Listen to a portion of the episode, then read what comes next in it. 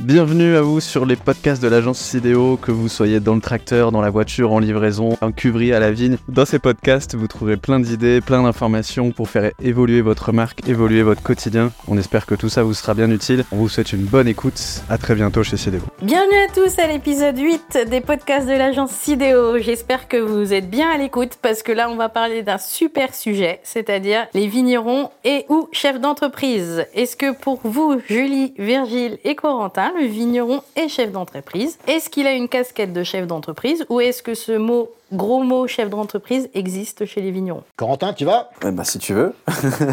le vigneron aujourd'hui euh, se retrouve un peu malgré lui confronté au statut de chef d'entreprise. Euh, il doit être bon un petit peu partout. On lui demande de savoir faire du vin, de savoir travailler sa vigne, euh, de savoir faire un peu des, des RH, des ressources humaines s'il a des salariés. Il faut qu'il soit, qu'il ait le temps de faire son administratif. Il faut qu'il ait le temps de faire du commerce. Il faut qu'il soit partout. Et il peut pas être mauvais quelque part. Il est obligé d'être un peu bon partout. Et donc ça le contraint à, prendre beaucoup beaucoup de temps pour faire tout ça. Et il y a que 20 24 heures dans une journée, donc c'est toujours très complexe. Pour moi, il y a quelques années, ça fait bientôt 23 ans qu'on, que je côtoie, qu'on côtoie les, les vignerons.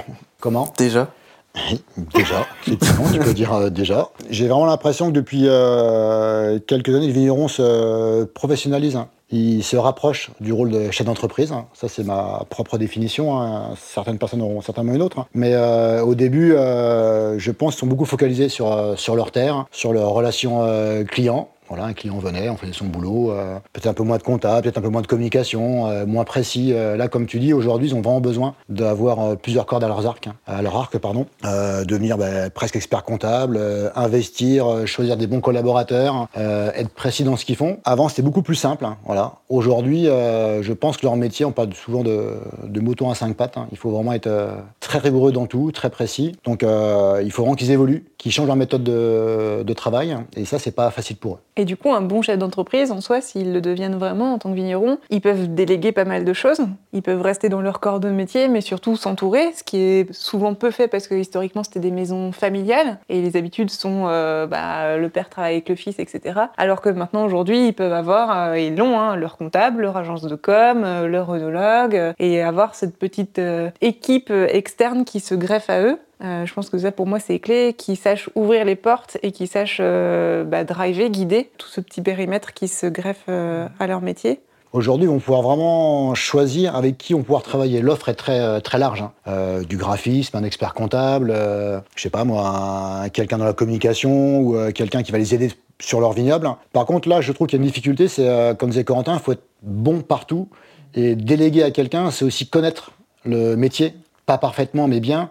Je trouve que vraiment la discuter, elle est vraiment là aujourd'hui. Oui, mais si tu as quelqu'un qui t'accompagne correctement, un, chef d'entreprise hors vigneron, il ne connaîtra jamais tous les corps de métier. C'est vrai. Il aura des bases, euh, mais justement, s'il s'entoure bien, c'est quelqu'un qui va savoir aussi lui transmettre. Et nous, on le vit au quotidien. En tant que chef d'entreprise, tu es humble sur ton métier parce que tu es supplanté par ton équipe et c'est là où, en plus, tu vas plus loin. on le dit souvent, tu vas plus loin en étant plusieurs. Et euh, le vigneron, il reste dans ce carcan d'être bon partout.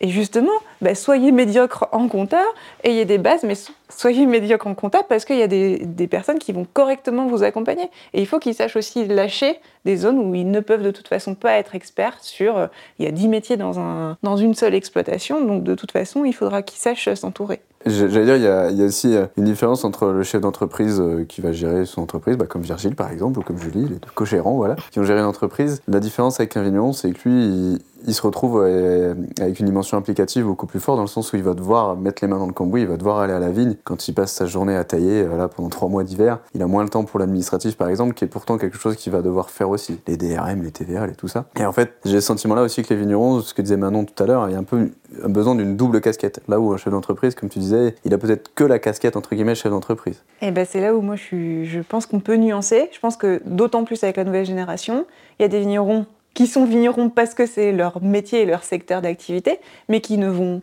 quasiment plus à la vigne. Et pour moi, c'est pas gênant. L'essentiel, c'est qu'ils aient donné un guide à ce qu'ils veulent faire sur leur vigne ou sur leurs produits finis, mais ils sont pas obligés d'être à la vigne, ils sont pas obligés euh, de gérer leur équipe. Il y a des gens qui vont le faire très bien pour eux, et c'est là où justement l'inversion se crée entre euh, vignerons ou chefs d'entreprise.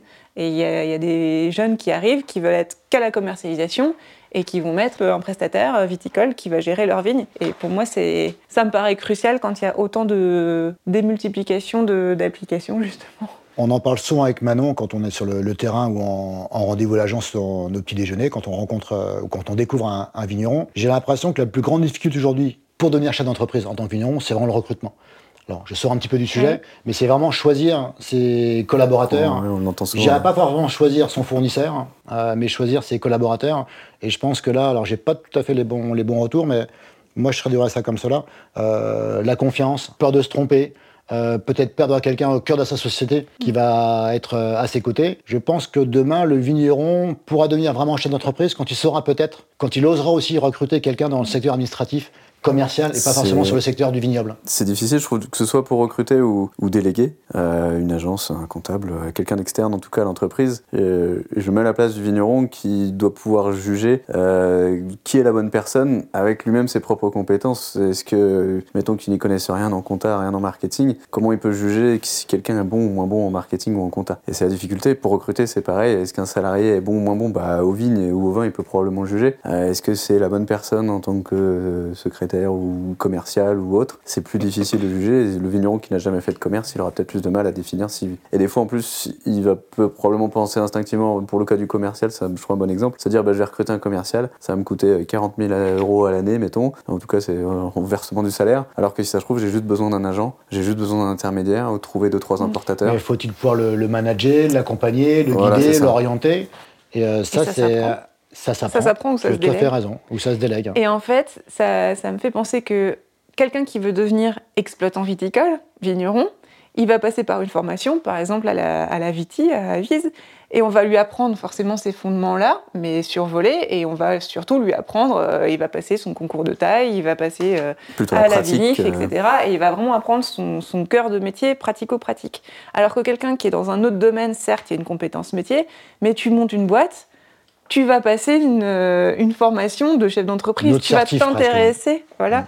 à euh, bah, c'est quoi les statuts d'entreprise, c'est quoi justement euh, les RH, les bases de la comptabilité, la lecture d'un bilan. Et c'est là où certainement qu'il y a des choses à compléter et que cette filiation de père en fils et un peu de, logique, de continuité, euh, bah, j'exploite, donc euh, bah, je connais mon métier premier, il doit, elle doit être greffée à euh, bah, c'est quoi un pilotage d'entreprise et une vraie formation autour de ça. La question de la formation, je trouve très intéressante parce que le, souvent la reprise d'exploitation agricole, en tout cas, c'est des formations qui se font en deux ans, des fois moins avec l'alternance ou des choses comme ça. Finalement, c'est très très court, pour peut-être suffisant pour devenir vigneron, mais pour au-delà de la vigne et du vin, il reste effectivement beaucoup de choses sur lesquelles se former et où la formation n'est peut-être pas suffisante. On le voit, que ce soit à l'agence ou, des vignerons en dehors de l'agence, souvent ceux qui se débrouillent le mieux ou qui vont peut-être un peu plus vite que les autres sont ceux qui ont des formations avant, qui ont eu un peu une vie antérieure, qui ont d'autres cordes à leur arc et qui peuvent un peu plus vite se projeter sur euh, c'est quoi une, exploitation, c'est quoi les problématiques économiques et euh, finalement d'avoir un regard, euh, ce qu'on disait un peu tout à l'heure, peut-être d'abord l'entreprise avant la vigne, même s'il reste vigneron pur et dur. Et c'est là où la formation est peut-être aussi un peu délicate et, moins aujourd'hui actuelle. Vous souhaitez échanger sur ce sujet avec euh, Corentin, Julie et Virgile et même moi peut-être, eh ben venez à l'agence autour d'un petit déjeuner, nous serions heureux d'en parler avec vous.